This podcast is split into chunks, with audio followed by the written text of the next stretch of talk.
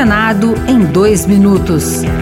Eu sou Alexandre Campos e você ouve agora as principais notícias do Senado Federal desta quarta-feira. A Comissão de Educação vai receber nesta quinta-feira o relatório sobre o impacto da pandemia no ensino.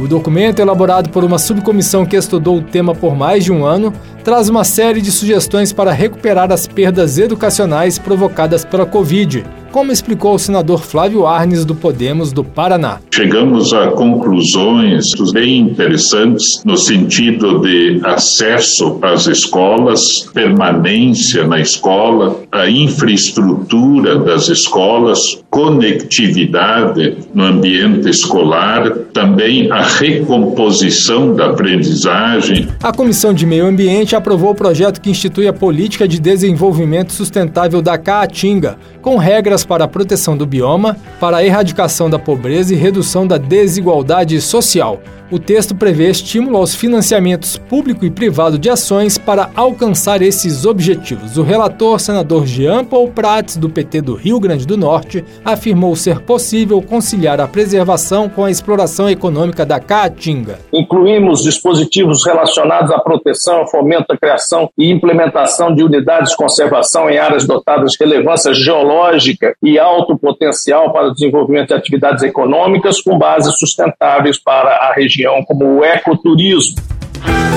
Outras notícias sobre o Senado estão disponíveis em senado.leg.br/rádio.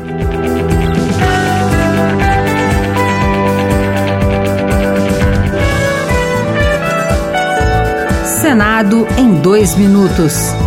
Uma produção Rádio Senado.